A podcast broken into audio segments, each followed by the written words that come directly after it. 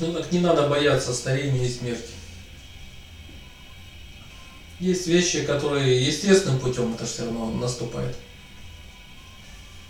Потому что человек со временем стареет его тело и умирает.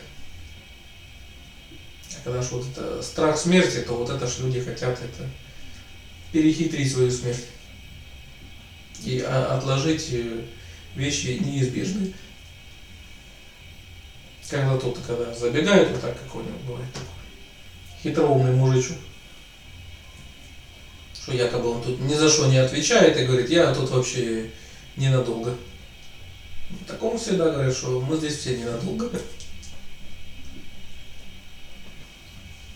Какой же смысл откладывать, пытаться и перехитрить собственную смерть? Откладывать вещи неизбежные, которые все равно произойдут.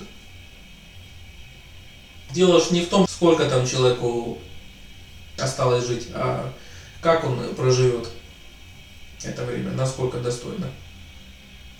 Если люди живут вроде бы долго, а хорошего человеке никто не скажет, только плохое.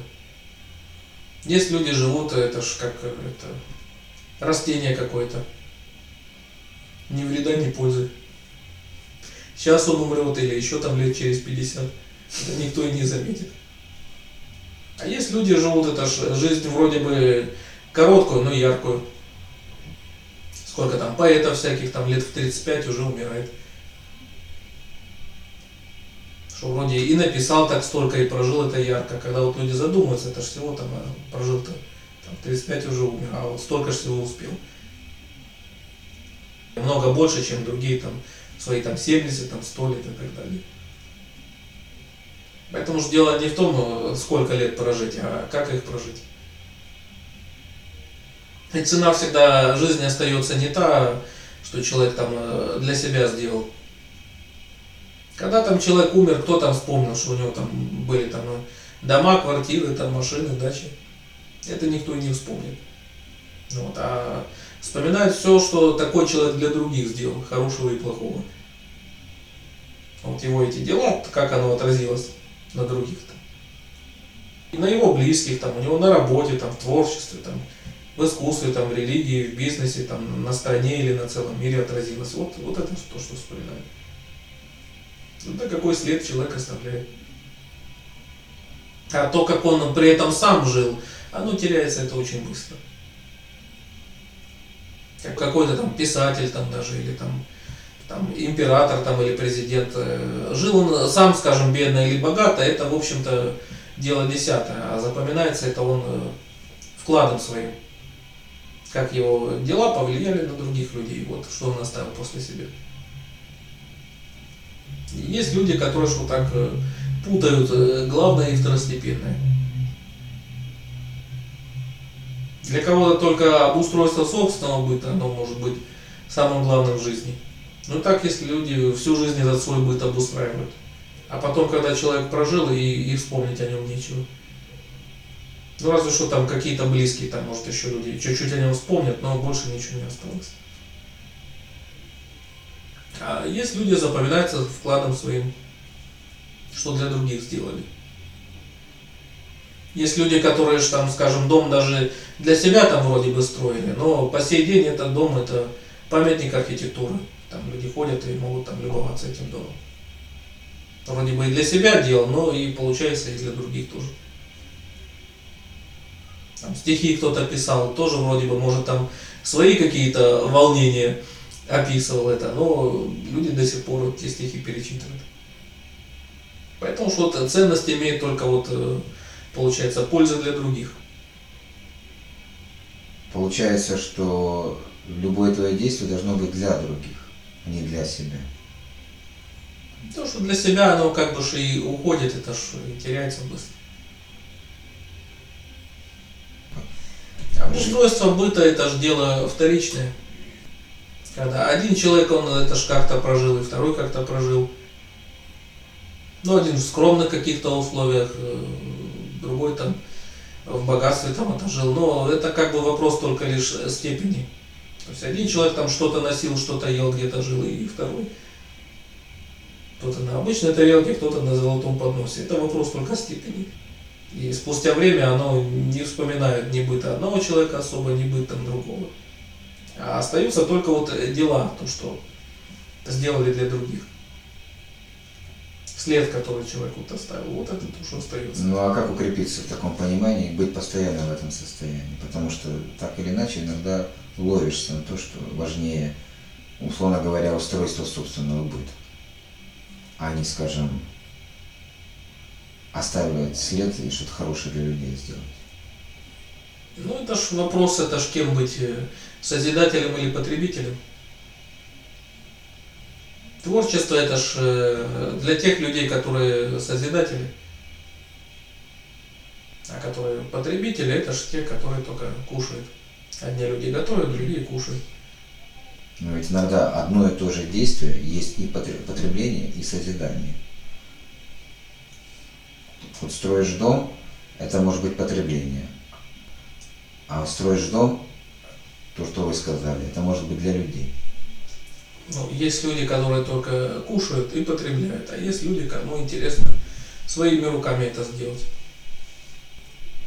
Ну, для себя можно своими руками сделать. Да, ну, ну тогда остается, что одна там домина, она, скажем, оскорбляет только взгляд на всей улице, во всем районе и на весь город и так далее. А другой дом это памятник архитектуры, украшение там может быть, опять же, там даже целой страны. Это что же зависит от э, изначально тот, который вот э, создавал вот эту идею, чем он руководствовался. Только что-то взять или вот что-то привнести. Беспокойство о собственной смерти, о собственном теле и так далее, это вот именно есть потребление в каком-то смысле, да? Ну, это все касается текущих, опять же, каких-то событий в том числе. Проходящих. И жизнь, и рождение. То, что ценное, это может совершиться между этими событиями. Есть люди, которые это время могут быстро провести, но оно и мимолетно и пролетит. Как вот это в Древнем Китае это было такое учтивое выражение, когда спрашивают э, там, у человека, э, сколько ему лет, то полагалось в учтивой форме, там, если это изысканно отвечать, там, например, впустую прожил 30 лет. И так вот есть люди, которые вот впустую просто прожили там столько-то лет и все. Чтобы не прожить впустую, это всегда какие-то практические действия. Вот как вот из мыслимой формы это перевести в практическую? Ну, это как вот когда ты там ровесника своего какого-то хоронишь, вот там все говорят, там это прощальное слово, а ты говоришь, вот я хотел там всю жизнь отдать ему десятку, но не успел. Рот десятку. Зачем нужна эта покойнику уже? Лучше бы ему живому бы деньги дали. Или кто-то там ему там туфли дорогие там покупает, там гроб еще. Ну зачем покойнику вот это гробу, этому мертвому телу там туфли моднейшие. А оценивается же не то, что хотел бы, а то, что сделал. И когда вот так кто-то к концу своей жизни подходит и начнет там перечислять, а вот я хотел там то это сделать для людей, это там долги отдать, там еще что-то сделал. Но считается не то, что хотел, а то, что сделал фактически. Это же когда чья-то жизнь вот это проходит и остается, что кто-то красивый дом построил, кто-то стихи там написал там, и так далее. Вот. А не то, что хотел, а то, что сделал. Вот это остается. Вот это есть практическое да. воплощение того, что...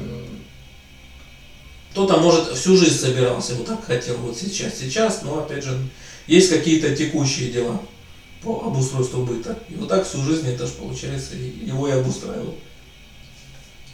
Есть смысл тогда э, рассчитаться долгами, остаться ни с чем, но остаться свободным от долгов.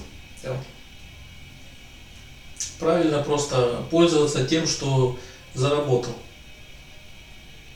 Если человек там что-то сделал своим творчеством, и, ну, может, кто-то из них в действительности там стал известным и даже пусть там богатым человеком. Но это человек живет же не в долг, он вначале создал, а потом пользуется там, плодами того, что он создал. Если в действительности, там, скажем, его творчеством там может э, любоваться, вдохновляться и так далее, там тысячи, миллионы там людей. Этот человек заработал справедливо. Ну, скажем, когда если мы там узнаем, что кто-то из советских актеров там жил там, там не бедно, пусть там даже в Советском Союзе. Но когда мы можем посмотреть там список, там из десятков, иногда там даже из сотни там фильмов, в которых он участвовал, мультфильмов, которые он озвучил, то по отношению к этому человеку уж ни у кого зависти не возникает, потому что мы понимаем, что этот человек заработал, что это он сделал очень много. И даже если этот человек там совсем не бедный, никто ему не завидует, потому что это честно заслуженные заработанные деньги. Потому что своим творчеством этот человек сделал много для миллионов людей. Это же совсем другое, когда мы видим, что там э, какой-нибудь там, может быть, там э, замминистра, министр или там член парламента там 20 лет. Там, вот мы спрашиваем, откуда, как это мог. 20-22 года вот это уже там все это получить. Что этот человек, это ж явно э, не имеет ни жизненного опыта, ни труда еще, что он получил то, что он не заработал лично. Вот это ж тогда другое дело. Поэтому что тогда ж и живет человек, это ж спокойно и чувствует себя уверенно, когда он живет, это ж на, на свои, на то, что заработал. Если представить какого-нибудь там художника, там пусть известного писателя, там музыканта, композитора, вот ему если бы сразу так бы в 20 лет там дали бы много всего, а потом бы он бы это натворил бы.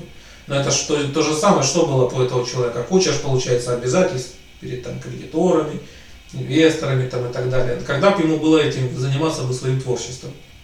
Если бы его постоянно дергали его бы там это кредиторы. А если бы он бы еще и не написал бы этого шедеврального ничего.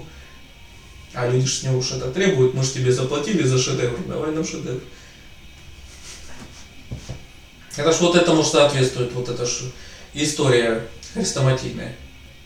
Про одного отшельника, которого помогала материально женщина из ближайшего села. Она ему построила там хижину и 20 лет его кормила.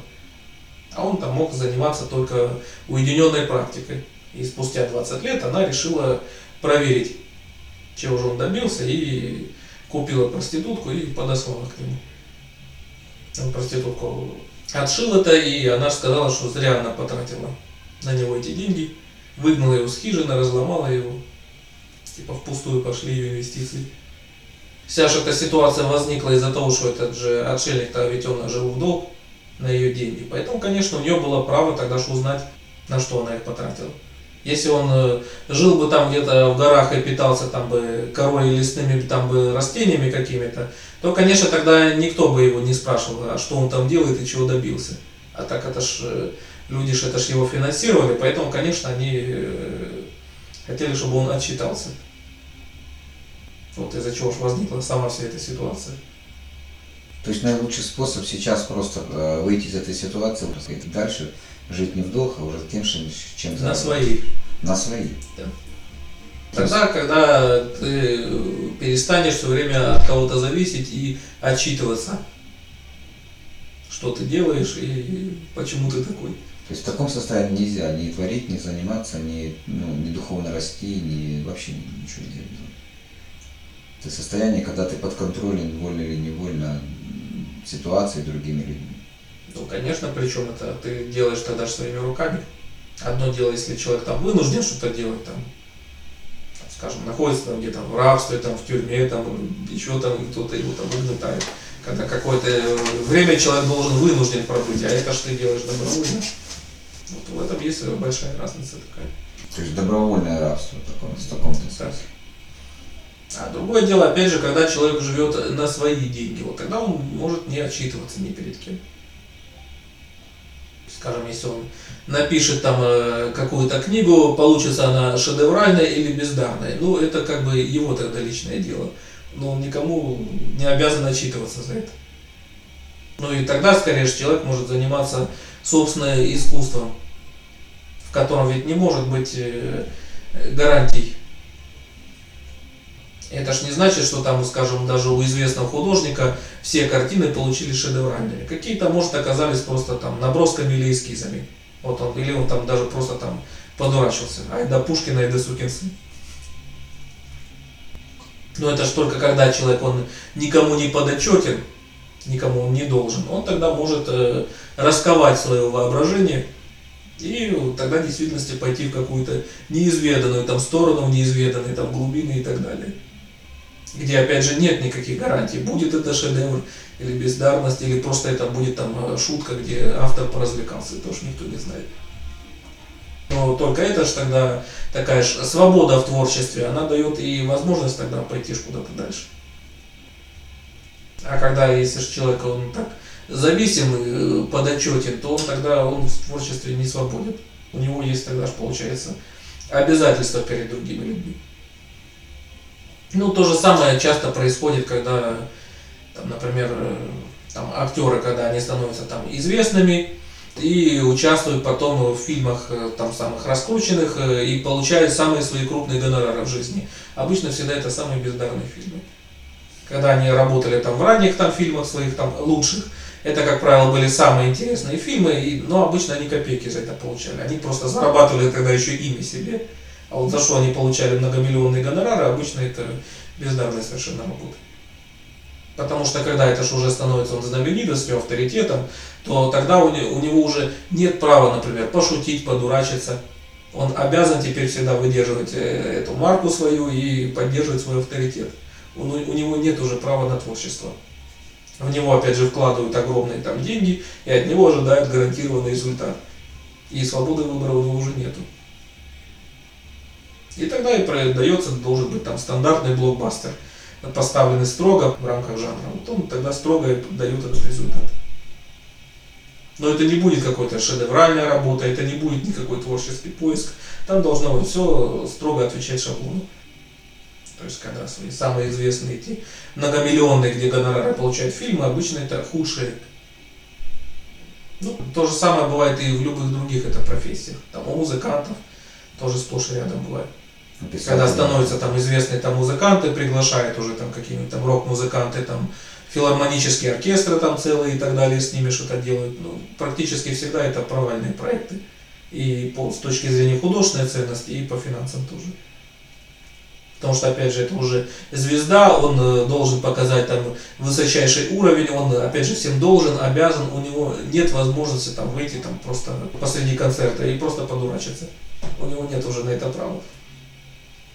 Когда он был малоизвестным там музыкантом, да, он мог там посреди концерта хоть там лечь на сцену и вытворить что угодно. Просто э, потому что его там распирала внутри энергия. Ну вот и за что зрители там могли полюбить там музыканта как раз за его там, искренность, там, за необычные, может, какие-то находки и так далее. А здесь он уже звезда, он обязан уже соответствовать своему авторитету. У него нет права на ошибку, у него нет права на шутки, на поиск, там, на творчество, уже этого нет. Он тоже обязан и под отчете. То есть это те же долговые обязательства, что и ну, ну, конечно, когда музыкант, скажем, подписывает э, контракт на гастроли на 2-5 на лет вперед, и он в такой-то день он обязан выступить и обязан отыграть концерт определенного уровня.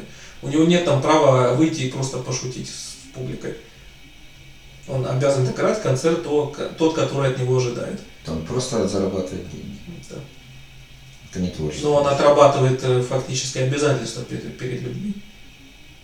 А если, скажем, ему там еще постараются, там, например, дать аванс, желательно, чтобы он его потратил, то есть и тогда он уже связан по рукам и ногам. Он не имеет права даже там отказаться посредине. Хорошо, как в этой ситуации человеку ну, поступать вообще в принципе, чтобы не попасть в такую ситуацию? Ну, ну так это ж когда это ж люди делают добровольно, опять же, это не вынуждено, что они связаны там где-то или скованы там наручниками, их стягают плетью. Жадность ну и глупость. Поэтому, когда если ты рассчитываешь только, опять же, на себя, на то, что, опять же, заработал сам, то тогда ты не имеешь каких-то лишних обязательств перед людьми. И тогда у тебя в жизни всегда сохраняется возможность э, свобода, там, например, ну, хотя бы какого-то маневра и выбора. То есть, когда, например, ты можешь, чем бы ты ни занимался, но у тебя есть возможность всегда отказаться и передумать. По любой причине, не спрашивай ни у кого на это разрешение. Это же совсем не то, когда ты подписал контракт, например, тебе дали аванс, и ты его уже потратил. И ты уже обязан наперед уже этим людям. Ну так вот, всегда это думаешь, что когда э, такие тебе дают легкие деньги, на самом деле это ж тебя хотят просто больше закабалить тогда, чтобы лишить тебя возможности отказаться. Есть люди, которые с радостью, когда ему там им, им дают деньги, они э, легко берут всегда. Но они не думают, а что потребуют взамен. Так что вот так вот это ж часто ну, всякие такие вот долги, кредиты и так далее, это то же самое. Жить на, на то, что ты еще не заработал. И опять же иметь обязательства перед людьми и не иметь свободы выбора. То есть, опять же, вынужден заниматься тем, чем, чем заниматься не хочешь. Ну, когда у тебя нет возможности выбирать, ты обязан тогда делать просто что-то одно и все без вариантов. Ну вот бывает ситуация у людей, они ну, в этих ситуациях, как, например, у меня, могут заработать, рассчитаться с долгами и дальше идти. Но у нас не получается это. Мы вроде бы многое делаем, многому учимся, многое реализуем. Но все равно что это ж э, пользоваться имуществом, которое не заработано при этом. И не получается. Ну так вот поэтому, потому что пользуетесь-то сейчас то, что еще не заработали. Совсем э, в другой ситуации находятся люди, у которых там, скажем, пусть есть какой-то, ну хоть там маленький домик, но который он не на долги, а люди, скажем, заработали его сами. И зарабатывают пусть там даже, ну хоть столько же там, например. Эти люди чувствуют себя намного спокойнее и увереннее. У них нет долгов перед людьми. И все, что им надо, по минимуму, это, скажем, просто обеспечить вот сейчас себя. Им не надо надрываться. Нужно это менять и менять очень быстро. Ну, другое дело, меняется ли бывает у э, должников психологии. Есть люди, которые все время пытаются жить не на своей. Ну, хорошо, опять же, если человек бывает попал, например, по глупости в, там, в какую-то вынужденную ситуацию. Но зачастую это есть э, привязанность такая у должников. Болезнь. Все время жить не на своей. И даже бывает, когда человек там каким-то чудом выпутывается из ситуации, или, например, ему там прощают уже там безнадежные уже там все долги машут рукой, он потом, пусть даже там в другом городе или в другом стране, он умудряется снова влезть в ту же самую ситуацию. В пессимистическом варианте бывает э, у таких людей слишком рано обрывается жизнь. То есть, когда в какой-то момент э, уже бывает не повезло, выпутаться там э, не получилось. И то часто бывает это оно со стороны кажется, там произошло, вот там человек нарвался на нехороших людей или там несчастный случай случился. Но, как правило, близкие, которые знают хорошо этого человека, они не удивляются. Зная, что это он сколько лет до этого он вел такой образ жизни, и в конце концов с ним это произошло. Ну, конечно, они огорчаются по поводу его смерти, но это уже не выглядит удивительно. Когда видно, что человек он сам к этому шел. Потому что обычная психология тут должников это привычка все время жить не на свои. Даже бывает, когда человек и сам может себя это обеспечить, и все равно есть привычка одолжить тогда все равно в разы больше. И так поступать все время. Опять же, это бывает, это ж не просто так, и тогда человек, он все время ж находится в беспокойстве. Потому что, получается, его жизнь, его комфортность, благополучие, там даже безопасность жизни, они всегда связаны с другими людьми. Это ж вот как бы то, что отличает когда что внимание оно повернуто вовне, это означает, что тогда все время есть беспокойство внутри, потому что э, оно всегда получается связано с другими людьми и обстоятельствами. Но ни один человек, он никогда не может полностью контролировать. Даже бывает одного человека, там, скажем, друга, соседа или родственника, мы его уже не можем проконтролировать или изменить. Но как только мы вот так зависимы от кого-то, внутри сразу появляется беспокойство волнение. Там, например, сделает этот человек то, что мы хотим или нет. Сделает он это сегодня там, или там, отложит там, на потом. Откажет он нам или согласится и так далее. Мы все время находимся в волнении, в беспокойстве. Потому что получается, когда там вся наша жизнь, там спокойствие, безопасность, благополучие, они зависят от кого-то еще. Это вот бывает, когда внимание вовне повернуто. Есть вот все вот это беспокойство внутри, оно связано, когда мы зависим и полагаемся на других людей. И наоборот, спокойствие внутри и комфорт, они наступают, когда мы полагаемся только на собственные силы и мало зависим от других. Там, скажем, человек выходит куда-то на природу, любуется красотой. Вот, ему просто хорошо. когда он в этот момент, он просто забыл о мире, он о нем просто не вспоминает. Но как только вдруг приходят мысли, что завтра нужно пойти там и чего-то добиться от другого человека, и все, эта красота уже померкла, он ее не видит. Потому что появляются заботы, связанные с другими людьми. Также в этом же и заключается вот э, принцип э, буддийской морали. То есть всегда рассчитывать только на свои собственные силы. Не так давно мы с ребятами пересматривали одну из серий китайского буддийского мультсериала «Монах», по-моему, называется. Его заказывала китайская, все китайская буддийская ассоциация, этот мультик. И вот там была серия, э, там маленький мальчик, он жил там у старого монаха, вот там смысл сериала. И в этой серии там э, испортилась э, крыша в храме, проходилась. Этот монарх там был человек совсем не богатый, но какие-то сбережения там они нашли, взяли инструменты, вот вдвоем они полезли на крышу и сами стали ее чинить. И вот когда где-то уже половину работы они проделали, тут раздался там стук в дверь, там и за воротами э, там уже стояло огромное количество односельчан с инструментом. Они услышали об их проблеме и пришли помогать. Но они пришли помогать, когда те уже проделали значительную часть работы и были готовы завершить ее полностью самостоятельно. То есть для них вот та помощь это было как неожиданный подарок. Но опять же, они ни на кого не рассчитывали, они ни на кого не обижались. Они рассчитывали изначально и до конца только на свои собственные силы. Это дает тогда возможность чувствовать внутри себя уверенность и спокойствие. То есть когда ты рассчитываешь все время только на свои собственные силы. Вот тогда ты не заботишься о мире, ничего не ждешь от людей. Тебе не надо на них тогда обижаться или гневаться. И это что тогда только и дает уверенность в себе. То есть, ну, это показывает два различных поворота внимания. Поворот внимания вовне или поворот внимания вовнутрь.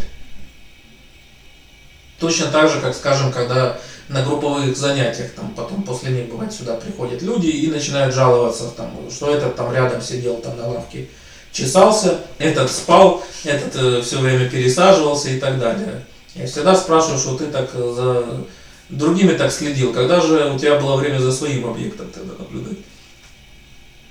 Вот это же показывает, когда у человека был спад в практике, внимание, оно повернуто вовне. Тогда все время есть дело до других людей. И наоборот, ведь когда человек там сосредоточен, он просто придет где-то на лавку, сядет и сосредотачивается. И ему в этот момент нет дела до других людей. И как раз ведь этой своей сосредоточенностью он скорее может э, кому-то даже помочь и показать пример, даже не говоря ни одного слова. Так что это вот поворот э, внимания вовнутрь или вовне. Но также и в повседневных делах. То есть, когда мы начинаем рассчитывать только на других людей, появляется волнение и беспокойство. Когда мы рассчитываем только на свои собственные силы, вот тогда внутри есть спокойствие. А дальше это же все дело труда, последовательности. Если человек последовательно каждый день работает, то у него обязательно получится то, за что он берется. Как-то я смотрел по телевизору сюжет в Испании. Там у человека было там э, то ли хобби, то ли призвание. Он хотел построить э, католический собор у себя в городке. И вот каждый день он приходил после работы, там э, тепло практически круглый год, и хотя бы там рядок кирпичей он клал каждый день после работы. И вот уже там прошло там лет 12-14, это он рассказывал, и уже где-то до середины он уже достроил уже этот собор. И вот он рассчитал, что еще там может без всякой даже помощи, может там лет 15, и он достроит его до конца. И вот когда показали этот сюжет, там э, были желающие ему помочь, там и финансовую помощь ему там стали присылать. Ну вот он рассказывал, что в принципе он готов его достроить и сам, он примерно даже рассчитал, сколько времени у него это займет. Это показывает, что тогда у человека есть уверенность в себе. То есть, когда он, он точно знает и уверен в своих силах, в том, что у него это все равно получится. Хотя бывает, когда человек вот так берется за какое-то дело и доводит до конца, это вопрос просто не чуда, а последовательности. Что человек просто э, каждый день он по чуть-чуть работает на результаты, потом у него это получается. Но это опять же, когда ты рассчитываешь только на свои силы и на свои возможности. Если, например, тот же строитель храма взял бы большой кредит на строительство, это, тогда бы его жизнь за там, 12 лет тоже превратилась бы в кошмар. То есть разница же есть принципиально. То есть строить там, скажем, на свои деньги, которые там человек отложил и пользуясь там своими силами, или вот так э, делать это все постоянно, но на чужие деньги. И каждый день к нему так могут приходить и спрашивать, ну как продвигается, с какой скоростью. Ты должен нам постоянно отчитываться. То есть разница же слишком большая. Вот поэтому что вот так же и в любом творчестве, то есть когда ты, скажем, творишь, э, живя на чужие деньги, то ты постоянно тогда отчитываешься перед другими людьми. Ты обязан. И зачастую что тут бывает под э, таким э, давлением, ну, может вообще ничего уж не получится. А другое дело, когда ты это делаешь там сам для себя, фактически в свободное время, когда может у тебя быть время для э, просто какого-то эксперимента. То есть, когда ты не перед кем обязан, там, скажем, отчитываться, то есть, то, что ты пишешь, это будет ли это шедевр, или ты просто, скажем, сегодня пошутил. Вот тогда ты можешь там пробовать, экспериментировать, сделать что-то там новое, необычное, там то, что там э, никто там ничего не делал. И ну даже если ничего не получится, там, как говорится, выкинул рукопись в костер и все. Вот в этом есть опять же разница принципиальная.